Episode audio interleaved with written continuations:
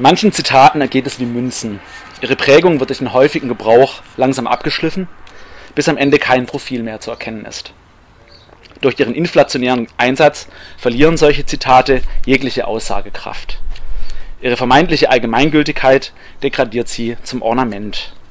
Schließlich wirken sie nur noch wie ein schal gewordenes Bonmot. Es soll noch dem trögesten Text etwas vom intellektuellen Glanz seines Verfassers spenden.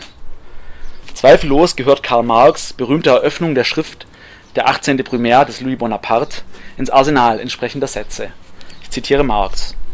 Hegel bemerkt irgendwo, dass alle großen weltgeschichtlichen Tatsachen und Personen sich sozusagen zweimal ereignen. Er hat vergessen hinzuzufügen, das eine Mal als große Tragödie, das andere Mal als lumpige Farce. Zitat Ende. Marx prägt den Satz angesichts des Staatsstreichs von Louis Bonaparte im Jahr 1851. Der Satz nimmt die politische Karriere von dessen Onkel Napoleon, also dem Napoleon, als die Tragödie zu der sich der Putsch des Neffen wie eine Farce verhalte. Nun wurde dieser Satz vor allem von Marxisten aller Couleur beinahe zu Tode traktiert. Diesem Substanzverlust zum Trotz gibt es dennoch historische Konstellationen, auf die er ein Blitzlicht der Erkenntnis wirft. Das gilt auch für die bedeutendsten revolutionären Großereignisse der politischen Moderne in Europa. Die Rede ist von der Französischen Revolution auf der einen Seite und der Russischen Oktoberrevolution auf der anderen. Allerdings trifft der Satz dabei nur etwas, wenn er umformuliert wird. Im Angesicht des Scheiterns beider Revolutionen an sich selbst gewinnt er erst dann wieder an Bedeutung, wenn er quasi umgekehrt wird.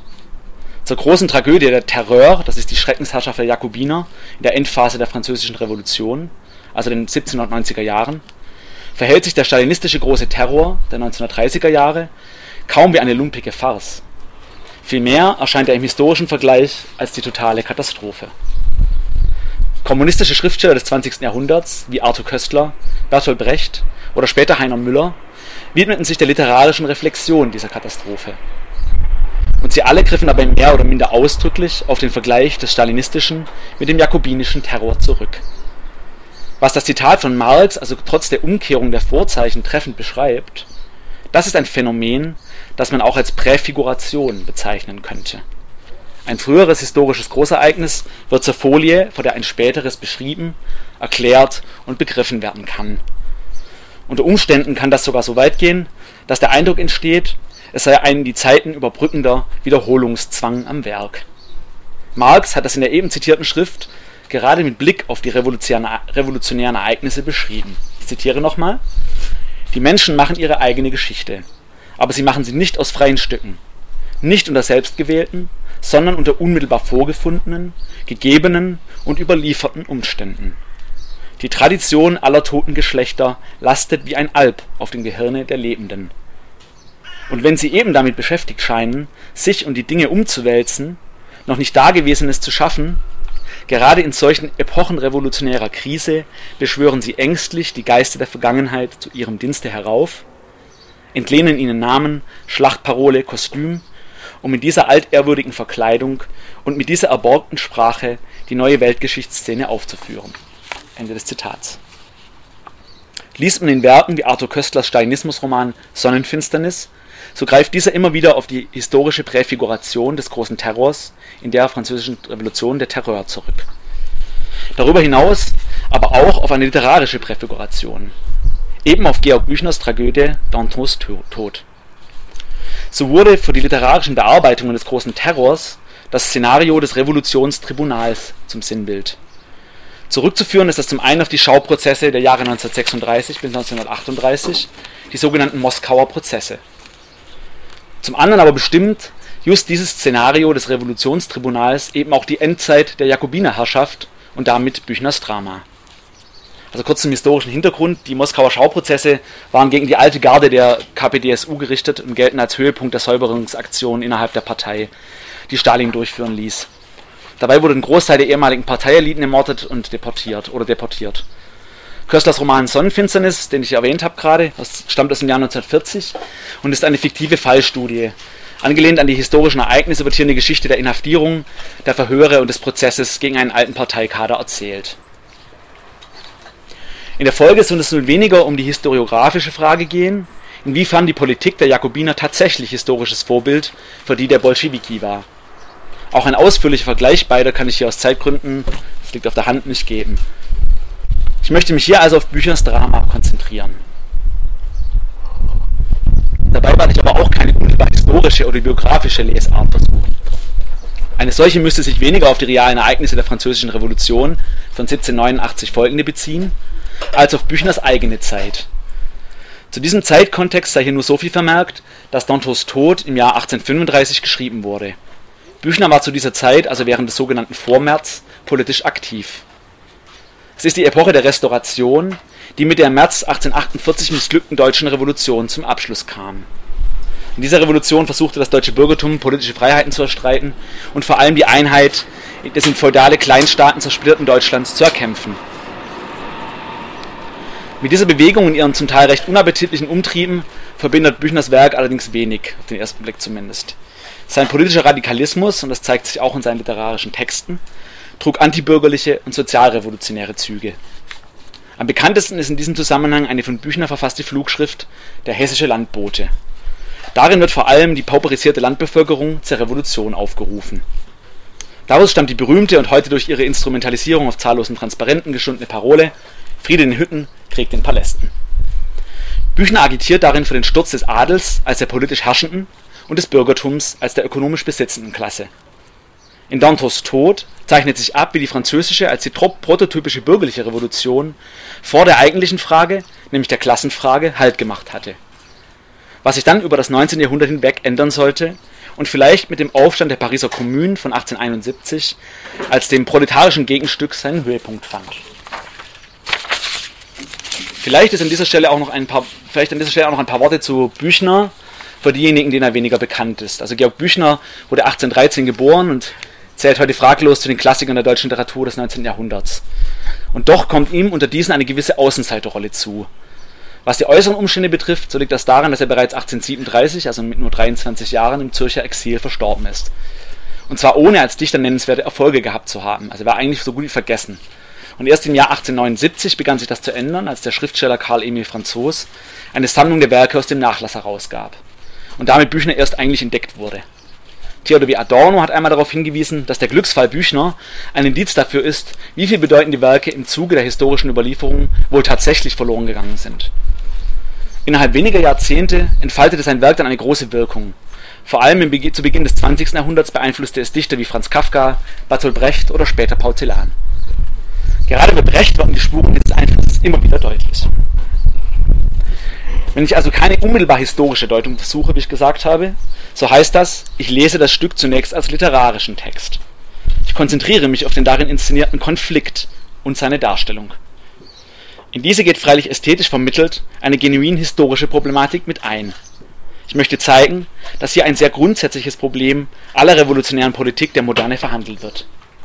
Der reale Konflikt zwischen den Anforderungen einer revolutionären Moral und dem individuellen Glücksstreben. Dabei behindern die moralischen Forderungen, die an das Kollektiv, die an jedes einzelne Individuum ergehen, deren Glücksansprüche nicht nur, sondern sie stellen sie radikal in Frage. Das Stück bietet am Ende aber keine politischen Antworten. Nur vermittelt über, eine, über den literarisch gestalteten Konflikt eine Art von ideologiekritischer Sezierung des Moral-Politik-Gewaltkomplexes was unter äh, revolutionärer Moral oder Tugend genau zu verstehen ist, gerade auch im Unterschied zu anderen bürgerlichen Moralkonzeptionen, kann ich hier nicht vorab ausführlich erklären. Es sollte sich aber im Weiteren eigentlich erschließen. Nur so viel vielleicht. Es geht um Prinzipien, die politisches Handeln anleiten und zugleich legitimieren sollen. Also um eine politische Moral, die das Anliegen der Revolution vertritt und an deren Anforderungen sich jeder Einzelne messen lassen muss. Besondere Bedeutung kommt dabei dem Verhältnis von Zwecken und Mitteln zu. Der Frage also, rechtfertigt der Zweck den Einsatz aller, also unter Umständen auch gewaltvoller Mittel? Das Drama liefert also auch im Hinblick auf diesen Konflikt eine Art von Präfiguration. Es wird in Dantos Tod verhandelt, er wird in Dantos Tod verhandelt und kehrt dann auch in den entsprechenden literarischen Reaktionen auf den Stalinismus wieder. Vor allem eben im Werk Arthur Köstlers. Auf dessen Roman Sonnenfinsternis werde ich in der Folge auch schlaglichtartig eingehen, um ab und zu mal so einen Vergleichspunkt zu geben.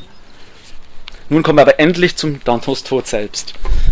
Das Stück ist eine fiktionale Verarbeitung der realen Ereignisse des Frühjahrs von 1794.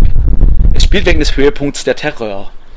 Täglich werden Menschen aus allen erdenklichen Gründen konterrevolutionäre Umtriebe verdächtigt. Sie werden verhaftet, im Schnellverfahren von Revolutionstribunalen verurteilt und auf der Guillotine hingerichtet. Dabei entbrennt ein Machtkampf zwischen zwei Fraktionen der Jakobiner, der führenden Partei der Revolutionsregierung. Einen Seite stehen die Jakobiner und Maximilien Robespierre, auf der anderen Guillaume Dantot.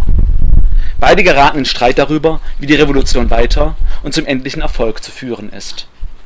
Ob durch Fortführung und Verschärfung des Terrors, wie Robespierre fordert, oder durch ein Umdenken, wie Danton es vertritt. Schließlich führt dieser Konflikt zu Dantons Inhaftierung, zum Prozess und zur Hinrichtung von ihm und seinen Anhängern. Noch kurze Anmerkung, wenn ich hier von Robespierre und Danton spreche, dann meine ich durchweg eigentlich die literarischen Figuren Büchners. Wenn je die historischen Figuren gemeint sind, dann sage ich es extra dazu, nur um das klarzustellen. In Büchners Inszenierung der Ereignisse entbrennt der Streit zwischen dem als tugendhaft dargestellten Robespierre und dem ebenso moralkritisch wie hedonistisch gestalteten Danton. Der politische Konflikt zwischen den beiden Fraktionen dreht sich um die Frage nach dem weiteren Schicksal der Revolution. Beide Seiten betrachten sie als unvollendet.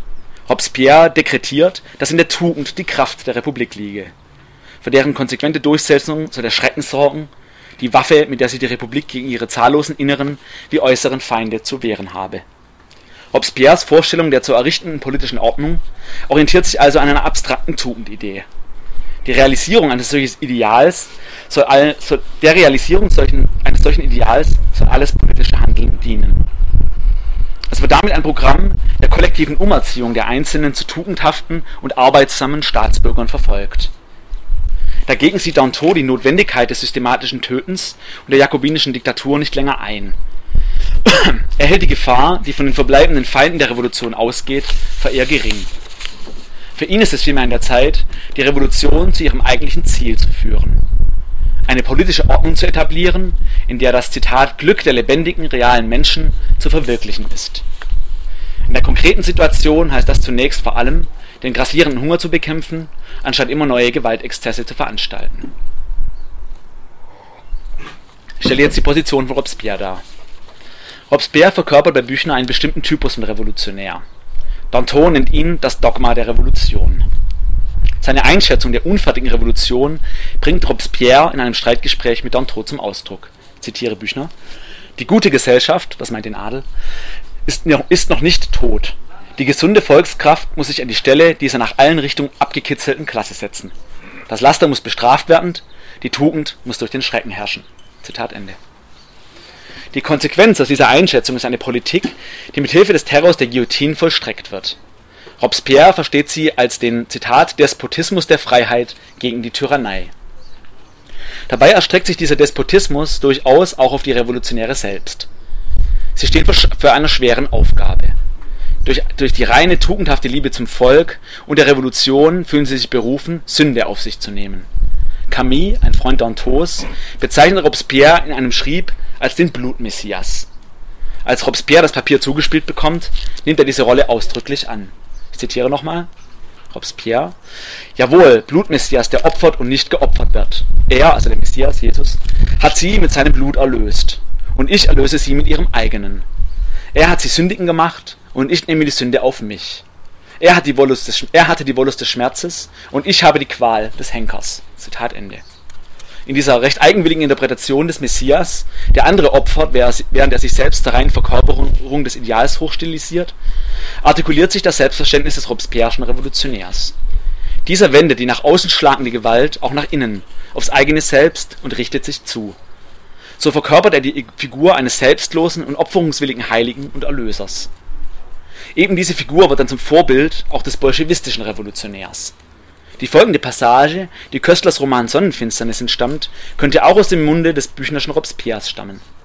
Köstler lässt, ihn, lässt einen alten Revolutionsveteranen das Bild des idealen Revolutionärs beschreiben. Ich zitiere.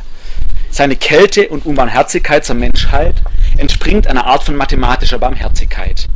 Er ist verdammt, stets das zu tun, was er am meisten verabscheut zum Schlechter zu werden, damit das Schlachten aufhöre, die Lämmer zu opfern, damit keine Lämmer mehr geopfert werden, das Volk mit Knuten zu peitschen, damit es lerne, sich nicht mehr peitschen zu lassen, seinem Gewissen zu entsagen, im Namen eines höheren Gewissens und den Hass der Menschheit zu ernten, weil er die Menschheit liebt, mit einer abstrakten und geometrischen Liebe. Ende des Zitats. Es ist beinahe unheimlich.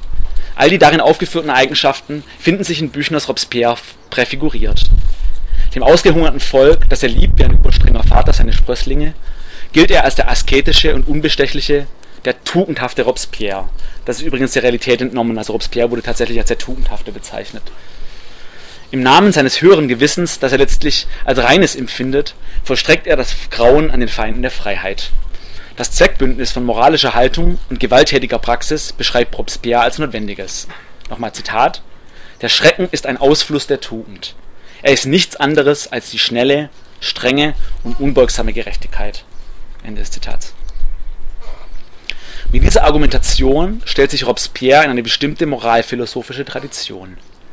Sie wird häufig als jesuitische Moral bezeichnet und findet mit dem folgenden Satz ihren verdichteten Ausdruck, den ihr alle kennt bestimmt. Der Zweck heiligt die Mittel. Der Zweck ist hier die Vollendung der Revolution, die Herrschaft der Tugend über das Staatsvolk. Das Mittel ist der rücksichtslose Kampf gegen ihre Feinde, der Schrecken. In Robespierres Darstellung resultiert das Mittel geradezu zwangsläufig aus dem Zweck, ist sein Ausfluss. Über die Frage nach der Angemessenheit dieser Mittel entscheidet also kein überzeitliches Prinzip, wie etwa das Gebot, du sollst nicht töten. Vielmehr gelten diejenigen Mittel als gerechtfertigt, die der aktiven Verfolgung des Ziels, also hier der Revolution, dienen. Leo Trotzki, der die Bolschewiki ausdrücklich in diese Tradition stellt, erörtert das gerade an jenem Tötungsverbot. Es sei von dem Prinzip der Heiligkeit des Menschenlebens motiviert. Nun lehnt er diese moralische, dieses moralische Prinzip aber nicht ab. Im Gegenteil begreift Trotzki die Bolschewiki sogar als dessen Advokaten. Nur, dass das etwa im Befreiungskampf folgende praktische Konsequenz haben kann. Ich zitiere Trotzki. Da um die Erhaltung der Menschen mit der Waffe in der Hand gekämpft werden muss, so führt das zur Vernichtung von Menschenleben. Zitat Ende. Mit Blick auf diese aktivistische Orientierung bezeichnet man diese Konzeption von Moral auch als Verantwortungsethik. Sie nimmt die Verantwortung für die praktische Umsetzung der moralischen Grundsätze selbst in die Hand. Sie stellt damit einen Gegenentwurf der sogenannten Gesinnungsethik dar. Diese beruft sich auf überzeitliche, abstrakte Moralprinzipien, also wie das Tötungsgebot, die um keinen Prinzip verletzt werden dürfen, um keinen Preis, Entschuldigung, verletzt werden dürfen. Befolgt man diese konsequent, so schränken sie folglich den Spielraum des Handelns ein oder verhindern es ganz. Und das berühmteste Beispiel dafür wäre der kategorische Imperativ von Immanuel Kant, die quietistischen Konsequenzen einer solchen Auffassung macht Kant zum Beispiel am Lügen selbst deutlich. Er sagt, dass man nicht mal lügen, dann lügen dürfe, wenn es zur Rettung eines Menschenlebens verhilft. Ich komme zur Darstellung von Dantos Position. Statt sich wie Robespierre der blinden Konsequenz einer terroristischen Politik zu überlassen, reflektiert Danton das mitunter blutige revolutionäre Handeln, auch das eigene. Und er kommt zu der ernüchternden Einsicht, ich zitiere, wir haben nicht die Revolution, sondern die Revolution hat uns gemacht. Zitat Ende. Es ist diese, dieses Innehalten, der Versuch, die angewandten Mittel mit den angestrebten Zwecken abzuwägen, der Danton zu dem folgenden Schluss kommen lässt. Nochmal Zitat. Es wurde ein Fehler gemacht, wie wir geschaffen wurden. Es fehlt uns etwas, ich habe keinen Namen dafür. Zitat Ende.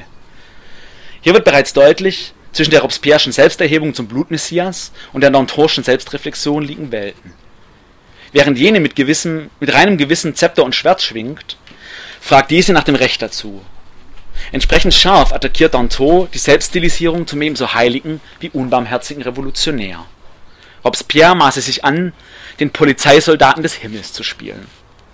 In einem Streitgespräch, das seiner Verhaftung vorausgeht und in dem er sich sprichwörtlich um Kopf und Kragen redet, bringt Danton das zur Sprache. Ich zitiere nochmal. Mit deiner Tugend, Robespierre, Du hast kein Geld genommen, du hast keine Schulden gemacht, du hast bei keinem Weibe geschlafen, du hast immer einen anständigen Rock getragen und dich nie betrunken. Robespierre, du bist empörend rechtschaffen. Ich würde mich schämen, 30 Jahre lang mit der nämlichen Moralphysiognomie zwischen Himmel und Erde herumzulaufen, bloß um des elenden Vergnügens willen, andere schlechter zu finden als mich. Ist denn nichts in dir, was dir nicht manchmal ganz leise, heimlich sagte, du lügst, du lügst? Zitat Ende. Mit Verve führt Danton seinen Angriff auf die Scheinheiligkeit und Anmaßung des Tugendhaften. Doch führt er dabei gerade nicht jenen erwähnten absoluten Moralprinzipien gegen die revolutionäre Moral ins Feld. Er hält diese nicht die hehren Grundsätze von jener entgegen und bemängelt deren Verletzung. Seine Kritik ist eigentlich viel radikaler. Danton lehnt das moralische Gegensatzpaar von Tugend und Laster grundsätzlich ab. Er verweigert sich, die Frage nach der Tugendhaftigkeit des politischen Handelns zur maßgeblichen zu erklären. Es gelte vielmehr einzusehen, dass jeder Mensch schlicht seiner, wie auch immer bestimmten Natur gemäß handle. Zitat, er tut, was ihm wohltut. Zitat Ende. Mit dieser Wendung entzieht Danton dem Terror jegliche moralische Legitimation. Er dient nur den Interessen der Volonté générale, also eines abstrakten Allgemeinwohls, schert sich aber nicht um das konkrete Wohl der konkreten Einzelnen. So kommen die Gegensätze von Gesinnungs- und Verantwortungsethik letztlich sogar überein. Beide appellieren an abstrakte Prinzipien, sehen von den besonderen Verhältnissen dabei aber ab. Freilich mit gegensätzlichen Folgen. Einmal zieht man sich hinter die abstrakten Prinzipien zurück und das andere Mal werden sie der politischen Legitimationsstrategie funktionalisiert. Danton dagegen fordert eine ganz andere Fassung des Problems, vor dem die unfertige Revolution steht. Statt es als ein moralisches Problem anzusehen, dem mit der Terror der Tugend begegnet werden kann, muss es ganz materialistisch als eines der mangelnden Versorgung der Einzelnen verstanden werden. Die hungernden und murrenden Massen vermag nur Brotsatt zu machen, nicht das Blut am Messer der Guillotine. Neben dem, neben dem politischen Problem der richtigen Fortführung der Revolution erscheint in Dantos Tod die Frage nach der Legitimation revolutionären Handelns als entscheidende Konfliktlinie zwischen Robespierre und Danton. Worum geht es der revolutionären Politik? Um die Verwirklichung eines durch abstrakte Tugendideen bestimmten, Tugendideen bestimmten Allgemeinwohls, also Robespierres Position, oder um die kollektive Sicherung des Wohlergehens der Einzelnen, das die Voraussetzung ihres je individuellen Glücksstrebens ist. Das wäre die Position von äh, Danton. Damit macht Büchner die Frage nach der Möglichkeit oder Unmöglichkeit einer revolutionären Moral zum eigentlichen Streitpunkt seiner Figuren. In Büchners Drama wird diese Frage an dem Antagonismus von Tugend und Laster entwickelt. Ich rede jetzt ein Stück über diesen Antagonismus von Tugend und Laster. Für Robespierre steht fest, dass die Vollendung der Revolution in erster Linie vor einem moralischen Problem steht. Sie wurde vor allem vom lasterhaften Lebenswandel der ähm, Revolution. Nee, Moment, Entschuldigung. Sie wurde vor allem vom lasterhaften Lebenswandel der Verschwendung und dem Egoismus Einzelner verhindert. Über das Laster werden die Feinde der Revolution bestimmt. Für diese stehen die übrig gebliebenen Aristokraten ebenso wie eine von diesen angeblich korrumpierte Clique von Bürgern. Robespierre nennt sie die Marquis und Grafen der Revolution und er meint natürlich Danton und seine Freunde. Von ihnen, den inneren Feinden, sieht er die größte Gefahr für das Volk ausgehen. Den Versuch, Zitat, die heiligsten Quellen seiner Kraft durch das Laster zu vergiften. Bezeichnet er als den, nochmal Zitat, gefährlichsten und abscheulichsten Angriff auf die Freiheit. Und Robespierre fährt fort. Nochmal Zitat. In einer Republik ist es nicht nur ein moralisches, sondern auch ein politisches Verbrechen. Der Lasterhafte ist der politische Feind der Freiheit. Er ist ihr umso gefährlicher, je größer die Dienste sind, die er ihr scheinbar erwiesen. Der gefährlichste Bürger ist derjenige, welcher leichter ein Dutzend rote Mützen verbraucht, als eine gute Handlung verbringt. Zitat Ende. Kurze Erklärung, die roten, diese roten Mützen ähm, waren ein Erkennungszeichen der Jakobiner. Ihr kennt die bestimmt alle von diesen berühmten Darstellungen der Marianne, also auch dieser Freiheitsfigur der französischen Revolution, die trägt immer diese rote Mütze. Als ein solchermaßen erkannter Feind der Revolution, des Allgemeinwohls und des Volks macht sich der Lasterhafte des Hochverrats schuldig. Er ist daher mit aller Gewalt zu bestrafen. Dass auch beim historisch realen Robespierre politische und moralische Gegnerschaft in einem trüben Appell an das Volk miteinander verschwimmen, darauf hat Max Horkheimer in seiner Studie Egoismus und Freiheitsbewegung 1936 geschrieben, hingewiesen. Und es lässt sich an der berühmten Rede Robespierres, also des echten jetzt, mit dem Titel Über die Prinzipien der politischen Moral vom 5. Februar 1794 nachlesen. Diese Rede hat Büchner zum Teil tatsächlich wörtlich verarbeitet in seinem Text. Horkheimer, dem es in dem Text um eine Genealogie faschistischer Herrschaftsformen geht, deutet darin den Wirkungsradius der Robespierre'schen Moral und Poli des Mora Robespierre'schen Moral und Politikverständnisses an. Kaum zufällig kristallisiert sich im Nachgang der Französischen Revolution jene so folgenreiche ideologische Aufladung des Volksbegriffs heraus so lassen sich an der hier dargestellten jakobinischen Verklärung des reinen und tugendhaften Volks und seines kollektiven Willens sogar Fluchtlinien hin zu den politischen Ideologien der späteren Moderne erkennen. Letztlich sogar zum völkischen Denken, das sich freilich aber noch mehr aus anderen Quellen speist. Noch zur Illustration vielleicht schon in der Marseillaise, also dem, Revolutionslied, was jetzt die französische Nationalhymne ist, wird das unreine Blut der Aristokraten besungen. Das Drama entlarvt in ebenso in geradezu ideologiekritischer Manier die dezisionistische Funktion der revolutionären Moral. Es geht um die Frage, wer entscheidet wie darüber, inwiefern ein Mittel wirklich dem angestrebten Zweck dient. Die jakobinische Revolutionsregierung vollzieht durch Berufung auf den Gegensatz von Tugend und Laster eine Freund-Feind-Bestimmung. Das meint es dezisionistisch, was ich gerade äh, zitiert habe. Vor dem Hintergrund der Konstruktion einer anhaltenden Bedrohung durch die willkürlich bestimmten Feinde der Revolution behält sich die Revolutionsregierung die Anordnung von politischen Maßnahmen vor. Also statt sozusagen nach einem bestimmten Recht zu handeln, werden immer wieder Maßnahmen erlassen, relativ willkürlich. Diese gelten als notwendige, legitime Mittel. Dagegen wollen Danton und seine Freunde den revolutionären Ausnahmezustand beenden. An die Stelle einer Politik der Maßnahmen und Verordnungen der Revolutionsregierung sollen neue, verbindliche Staatsgrundsätze treten. Darin, so Erro, einer von Dantons Freunden, müsse, ich zitiere, das Recht an die Stelle der Pflicht, das Wohlbefinden an die der Tugend und die Notwehr an die der Strafe treten. Jeder muss sich geltend machen und seine Natur durchsetzen können. Er mag nun vernünftig oder unvernünftig, gebildet oder ungebildet, gut oder böse sein, das geht den Staat nichts an. Wir, wir, sind, wir alle sind Narren, es hat keiner das Recht, einem anderen seine eigentümliche Narrheit aufzudrängen. Zitat Ende. Doch nicht nur werden in Dantrous Tod solche Forderungen nach individueller Freiheit und Entfaltung gegen das Regiment der Moral in Stellung gebracht. Das Stück ist noch raffinierter angelegt. Denn tatsächlich trifft Robespierres Beschreibung des lasterhaften Lebenswandels auf Danton und Design ein Stück weit zu. Sie durchzechen ihre Nächte mit Huren in den verlassenen Palais des gestürzten Adels.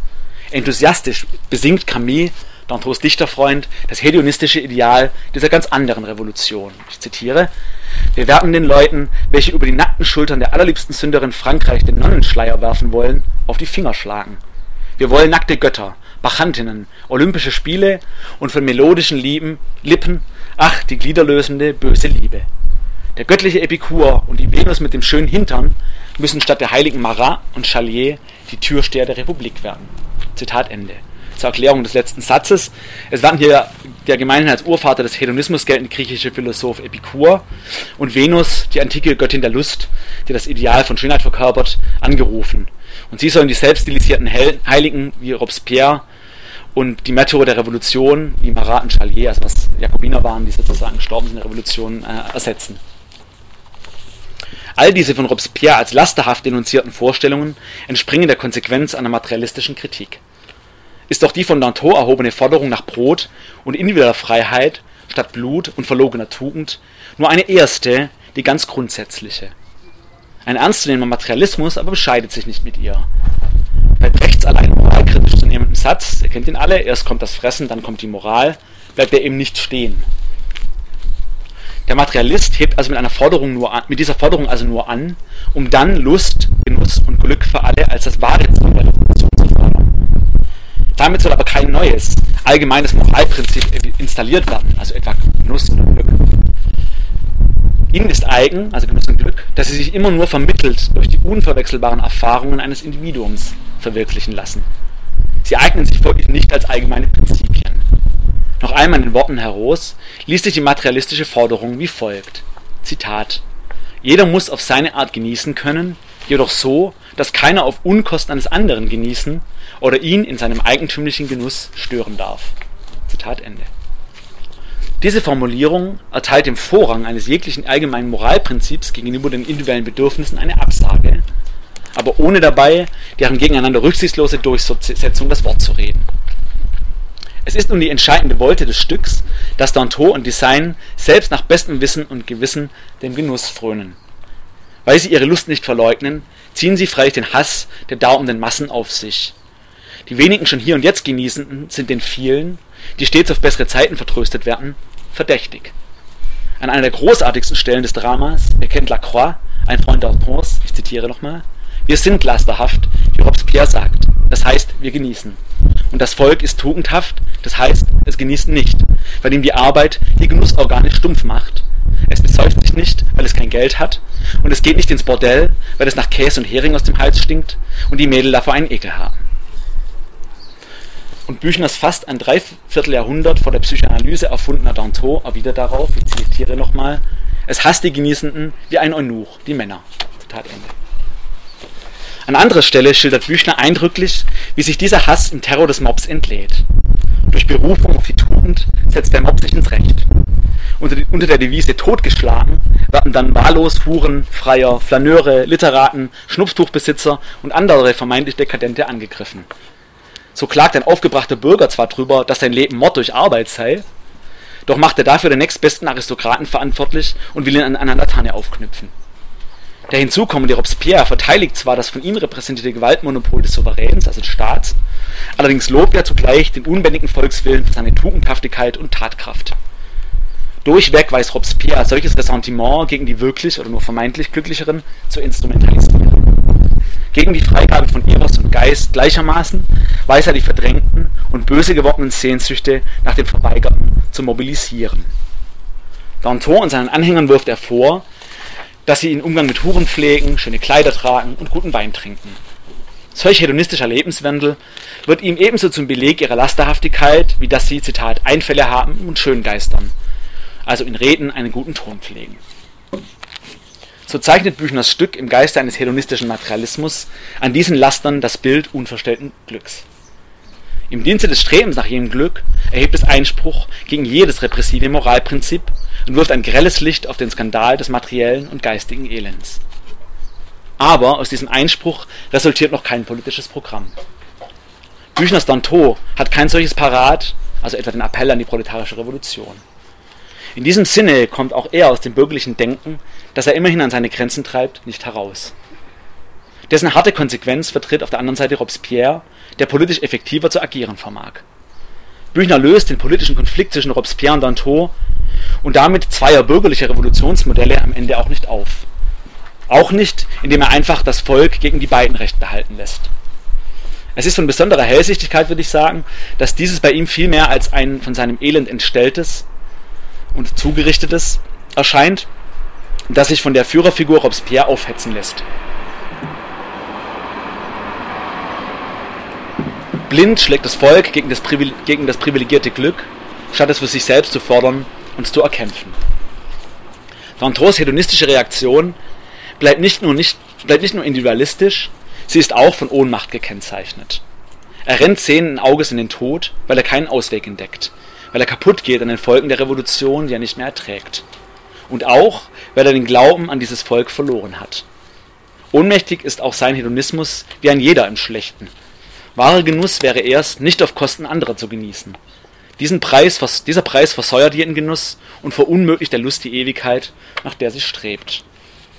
So entfallen Dantons Exzesse und seine, so entfalten Dantons Exzesse und sein Hedonismus nur dann das von mir betonte negative, moral- und ideologiekritische Potenzial, wenn sie als ästhetisch geformte Bilder gedeutet werden und nicht etwa als ein politisches Programm, was man aus dem Drama herauslesen kann. Nur als schwache Gegenbilder des Terrors der Moral vertreten sie ein unverstelltes Glück, das mit dem, was sie zeigen, freilich der Sache nach wenig gemein haben würde. An der, an der im Drama häufig evozierten Allegorie der Hure lässt sich das deutlich machen. Sie verkörpert das Versprechen einer Lust, das in der wahren Form gefangen bleibt.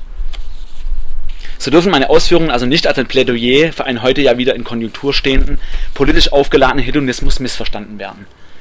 In seiner heutigen ideologischen Verfallsform hat solcher, ich würde sagen, Pseudohedonismus mit Genuss und Lustgewinn ohnehin wenig zu tun.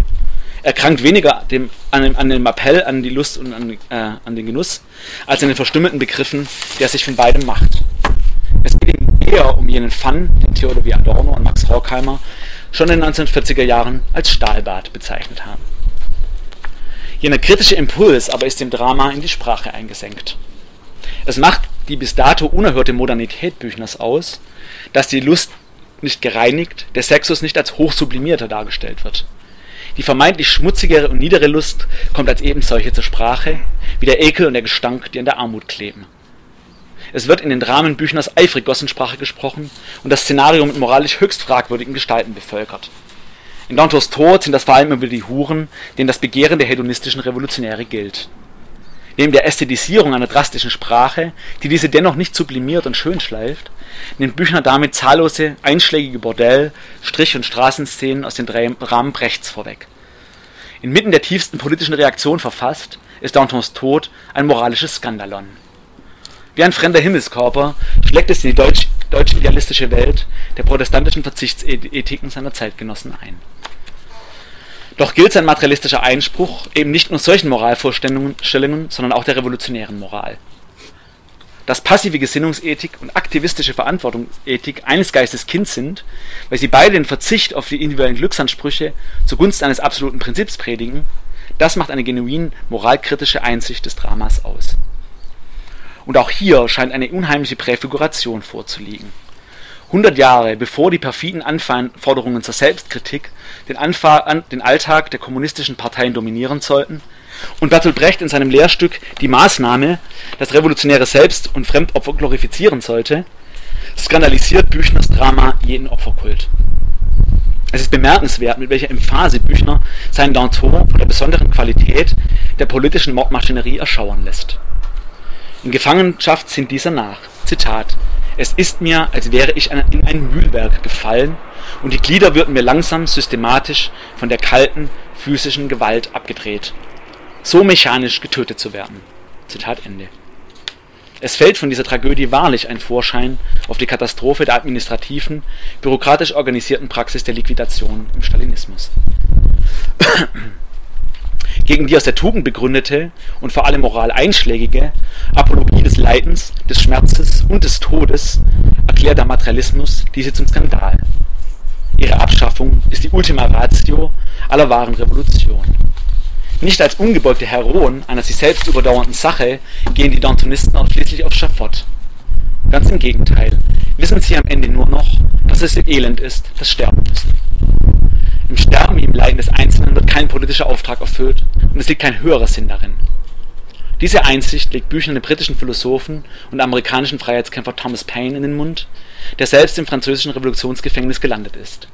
Auf die Frage, warum leide ich, findet er keine Antwort weil sich darauf keine Antwort finden lässt. Die Tatsache dieser Sinnlosigkeit wird für Payne zum Fels des Atheismus, an den das einzelne menschliche Bewusstsein gekettet bleibt. Ich zitiere, das leiseste Zucken des Schmerzes und rege es sich nur in einem Atom, macht einen Riss in der Schöpfung von oben bis unten. Zitat Ende. An den Fels der Einsicht in den Skandal, den das Leiden mit seiner Sinnlosigkeit macht, bleibt auch materialistische Moralkritik insgesamt gekettet. Ich komme langsam zum Ende. Die revolutionäre Moral hat in ihren verschiedenen historischen Varianten stets das Opfer des Einzelnen für das Ganze gepriesen. Sie hat an ihn appelliert, für die gute Sache letztlich noch das zu tun, was er am meisten verabscheut. Gegen solches konfessionsübergreifendes, Zitat, Pfaffengeschwätz von Selbstaufopferung und Pflicht findet sich nirgends ein eindringlicherer Protest als in Oscar Wildes Essay Der Sozialismus und die Seele des Menschen. Der heillose, übertriebene Altruismus, den die Moralprediger aller Couleur dem Einzelnen abverlangen, ist dabei nicht nur wirkungslos im Angesicht von systematisch produzierter Armut. Er verlängert diese noch, weil er den apologetischen Kultus des Leidens begründet. Diesen Kultus entlarvt Wilde als die pervertierte Selbstverwirklichung aller Philister auf der Suche nach dem guten Gewissen inmitten der schlechten Wirklichkeit. Wer von der hohen Warte moralische Integrität aus das Leiden, die Arbeit und die Armut zu Tugenden verklärt, verschlimmert das Übel, dem er Abhilfe zu schaffen meint. An Büchners Robespierre lässt sich ablesen, dass dieser Kultus des Leidens von der revolutionären Moral gerade nicht aufgehoben wird. Ganz im Gegenteil kommt er im revolutionären Opferkult erst zu sich. Wilde wendet sich gegen jeden Versuch, die Menschen zum Guten zu zwingen. Durch sein gewaltvolles, zwanghaftes muss dieser notwendig ins Gegenteil zum Bösen ausschlagen. Und wie Büchner vorführt, so sieht auch Wilde, dass der Verklärung des Leidens noch die Verdammung des Genusses tritt. Vielleicht ist, ist das die treffende Stelle, um ein paar Worte über die Gegenwart zu verlieren. Wenn einmal das Marx-Wort von der Tragödie und ihrer Reinszenierung als Fass zutrifft, dann auf eine Linke, die seit bald einem halben Jahrhundert im Sumpf der Identitätspolitik versinkt. Nicht nur der Blick auf den Moralismus des Stalinismus, sondern auch der auf allerlei gegenwärtige Moralapostel lässt den unheimlichen Wiederholungszwang hervortreten, von dem eingangs die Rede war. In ihrer gesellschaftlichen Bedeutungslosigkeit stehen diese, zum Glück, nicht, im äh, nicht die gleichen politischen Mittel zur Verfügung wie jenen. Dennoch zeigt sich deren Verfallsformen im moralisierenden Standpunktdenken und der politischen Praxis, etwa, das ist ein Beispiel, heutiger Critical Whiteness Records, sehr deutlich. Darin wird der gleiche Voluntarismus, die gleiche Logik des Verdachts, die gleiche Verweigerung von rationalem Denken, die mit blindem Losschlagen kompensiert wird, die gleiche idealistische Umwertung aus gesellschaftlichen von aus gesellschaftlichen Verhältnissen resultierenden Ideologien zu privaten moralischen Problemen, letztlich also die gleiche alte protestantische Schuld- und Verinnerlichungslogik mit ihrer Anrufung des Subjekte, sich um jeden Preis selbst zuzurichten, reproduziert. Gerade am Gegenstand des heutigen Antirassismus und seinem ebenfalls mit Hilfe der, kritischen Werbe Oscar Wildes Entschuldigung nochmal neu. Gerade am Gegenstand des heutigen Antirassismus und ebenfalls mit Hilfe der kritischen Werfe Oscar Wildes hat Clemens Nachtmann das in seinem Text Rasse in Individuum dargelegt, das in der Bahamas erschienen vor ein paar Jahren, der auch mit einem Plädoyer für eine vollendet künstliche Amoral endet. Ein sehr lesenswerter Text. Das moralische Ticketdenken linker Antirassisten, das Nachtmann darin attackiert, basiert jedenfalls wie die revolutionäre Moral auf einer Anmaßung. Adorno hat sie einmal als den Wahn aller Moral beschrieben, der darin liege zu meinen, es ließe sich subjektiv über das objektiv Gute verfügen. In ihm ist schon die totalitäre Tendenz angelegt, den anderen diktieren zu wollen, was das richtige Leben ist und jedem, gerade auch sich selbst, dafür jede noch so peinliche Selbstkritik, jedes noch so schmerzliche Opfer, jeden noch so bizarren Exorzismus abzuverlangen über die Blüten, die das gegenwärtig etwa in den Ritualen der Selbstpositionierung und so weiter treibt, mit denen man sein Böses auszutreiben unternimmt, um, dem, um zu den Guten gehören zu dürfen, möchte ich mich hier nicht weiter auslassen. In einem vorher bereits zitierten Satz aus Dantos Tod ist das Wesentliche darüber gesagt. Ich zitiere ihn nochmal. Wir alle sind Narren, es hat keiner das Recht, einem anderen seine eigentümliche Narrheit aufzudrängen. Zitat Ende. Gegen solchen Zwang fordert auch Wilde eine amoralische und das heißt eine materialistische Formulierung des Problems. Entbehrung, nicht Sünde müssen skandalisiert werden. Das erste Ziel ist nicht eine tugendhafte politische Ordnung, eine Idee, die stets auf die Fetischisierung von Staat und Politik hinausläuft. Statt um die Errichtung einer Erziehungsdiktatur geht es um den Zitat Aufbau einer Gesellschaft auf einer Grundlage, die die Armut unmöglich macht. Zitat Ende. Eben dieses Unternehmen nennt Wilde Sozialismus. Und damit formuliert er eine Einsicht, zu der Büchners, Danton in seiner Ohnmacht nicht vordringt.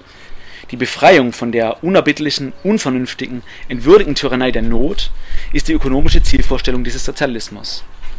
Sie ist jedoch kein Selbstzweck und das ist wichtig. Sie, müß, sie müsse uns auch, so Wild, Zitat, von der schmutzigen Notwendigkeit, für andere zu leben, Zitat Ende, befreien. Also von dem, was alle Moral gerade verlangt. Das Individuum soll sich, ich zitiere nochmal, unter vollkommenen Zuständen ausleben und seine Zwecke selbstbestimmt setzen können. Der Mensch wäre dann in den Worten Wilds endlich einmal, nochmal Zitat, nicht verwundet oder zerbissen oder verkrüppelt oder in ewiger Gefahr. Mit dieser negativen Bestimmung benennt Wild die materiellen Voraussetzungen, die eine neue und wahre Individualität erst ermöglichen würden. Wie diese sich gestalten würde, muss notwendig offen bleiben. Eine wahre Selbstverwirklichung wäre ein präzedenzloser Prozess. Bezogen nochmal auf den Konflikt, den wir an Dantos Tod durchgespielt haben, bedeutet das. Jene negativ gefasste Freiheit von Zwang, Gefahr und Angst würde der moralischen Selbstverleugnung der Lust ein Ende setzen. Aber auch der Selbstverleugnung des Geistes. Beides würde zusammen die Glücksfähigkeit der Menschen erst herstellen. Dabei würde nicht nur Sinnlichkeit und somatische Lust freigegeben, sondern die Sinne würden selbst kultiviert. Genau für diesen Zusammenhang von Lust und Geist stehen bei Büchner ja Danto und Freunde. Es ist diese Allianz von freigelasser Lust und nicht gegängeltem Denken, die alle Herrschaft das Fürchten lehrt. Deshalb geifert die Tugend in Gestalt eines Robespierre sowohl gegen die sexuellen, kulinarischen, ästhetischen als auch gegen die geistigen Genüsse seiner Gegner. Auch negativ gewendet, also für die Moralkritik, ist die Allianz von Lust und Geist der Bezugsrahmen. Für Wilde geht alles Denken, das diesen Namen verdient, nicht in einer reinen Geistestätigkeit auf. Vielmehr ist es untrennbar von dem Ekel, vor allem physischen Elend. Darin treffen sich Wilds Essay und Büchners Drama. Statt Armut, Arbeit und Leiden zu Tugenden zu adeln und dem Einzelnen so erträglich zu machen, zeigen sie diese als das, was sie sind. Das gilt im Umkehrschluss aber auch für die Lust. Deshalb wandern Ekel und Lust bei Büchner in die Sprache ein. Und auch Wilde kennt nur ekelhaftes Elend und völlig Entwürdigen der Armut, während er das Ideal der Freude, Lust und Schönheit zum, zum Zweck menschlicher Befreiung erhebt zitiere nochmal Wilde, Muße, nicht Arbeit ist das Ziel des Menschen. So fordert Wilde, dass alle Philosophen und Künstler sein sollen. Wobei er freilich kaum das Schreckbild vor Augen hat, das sich in der gegenwärtigen Selbsterhebung eines jeden Medientechnikers zum Künstler und das, noch des unbedarftesten Schwätzers zum Philosophen realisiert. Die Antwort auf die moralphilosophische Grundfrage nach dem richtigen Leben findet sich also nicht im Reich der Moral. Sie muss vielmehr zu einer praktischen, einer politischen Frage umformuliert werden. Wie Büchners Danton es zwar erkennt, aber nicht vermag, und wie Oscar Wilde es dann programmatisch ausformuliert. Die Frage nach den materiellen Bedingungen, von denen der gesellschaftliche Stand von Freiheit und die Realisierbarkeit von Glück abhängen. Diese lassen sich nur am Wohle der Einzelnen ermessen. In der philosophischen Tradition wie in der politischen Praxis wurde dieses Glücksproblem aber immer wieder zu einem Moralproblem umgedeutet. Damit wurde es verdrängt. Freilich ist die Moral dabei nicht eine letzte Ursache. Ohnehin wäre gerade in der revolutionären Moral zu hinterfragen, was deren gesellschaftliche oder politische Funktion ist. So zeigt Horkheimer in Figuren wie Robespierre die Bedeutung der bürgerlichen Tugend als Herrschaftsmittel. In dem zitierten Text aus den 1930ern diskutiert er auch mit Blick auf den Stalinismus die Funktion, die es in den totalitären Staaten seiner Gegenwart erfüllt. Dies kann hier nicht weiter ausgeführt werden. Allerdings möchte ich wenigstens betonen, dass man dem Pfaffengeschwätz der Moralapostel, gerade auch der gegenwärtigen, schon deshalb misstrauen muss, weil es einem ungeglaubten Glauben entspringt. Gerade die Allianz von Tugend und Terror, ob in Jakobinertum oder Stalinismus, belegt die instrumentelle Funktion der Moral für die Durchsetzung nackter Herrschaft. Wie Wilde zu Beginn des Jahrhunderts der politischen Katastrophen, also des 20. Jahrhunderts, mit frappierender Weltsicht erkannt hat, spielt die Moralisierung einem autoritären Sozialismus in die Arme, der als Industriekasernensystem und wirtschaftliche Tyrannis, alles Zitate von Wilde, jegliche Freiheit kassiert. Doch sollte die praktische Bedeutung der revolutionären Moral nicht unterschätzt werden. Sie ist nicht einfach ein hübsches Mäntelchen, das der politischen Gewalt übergeworfen wird, ohne dass, die, ohne dass dies Konsequenzen hätte.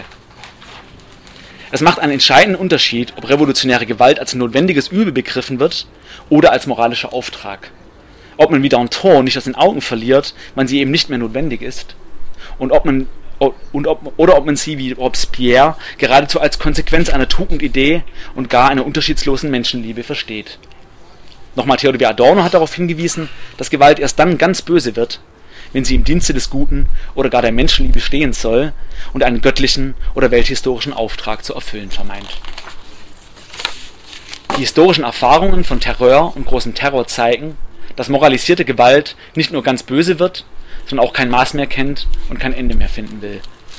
Gegen diese schlechte Unendlichkeit fragt den Büchners Drama Camille, ich zitiere nochmal, wie lange soll die Menschheit in ewigem Hunger ihre eigenen Glieder fressen? Oder wie lange sollen wir Schiffbrüchige auf einem Wrack in unlöschbarem Durst einander das Blut aus den Adern saugen? Oder wie lange sollen wir Algebraisten im Fleisch beim Suchen nach der unbekannten, ewig verweigerten X unsere Rechnungen mit zerfetzten Gliedern schreiben? Zitat Ende. Das Motiv der Frage wie lange noch zieht sich durch das gesamte Drama. Sie versucht, dem blinden Weiterpreschen Einheit zu gebieten und zu ermessen, wann die Gewalt endlich aufhört und das Bessere beginnt, um dessen Willen sie einmal entfesselt wurde. Am Ende fragt Nanton in seiner Verteidigungsrede vor dem Nationalkonvent, nochmal Zitat, wie lange sollen die Fußstapfen der Freiheit Gräber sein? Zitat Ende. Also, wie lange noch? Die Katastrophe des Stalinismus hat die von der Tragödie der Terror aufgeworfene Frage noch einmal verschärft. Aber auch damit hat sie sich nicht erledigt. Anders formuliert lautet sie, wann hören die Tragödien der Vergangenheit auf, sich in den Katastrophen der Gegenwart zu wiederholen? Oder die Katastrophen der Vergangenheit und der Gegenwart in denen einer noch unbestimmten Zukunft?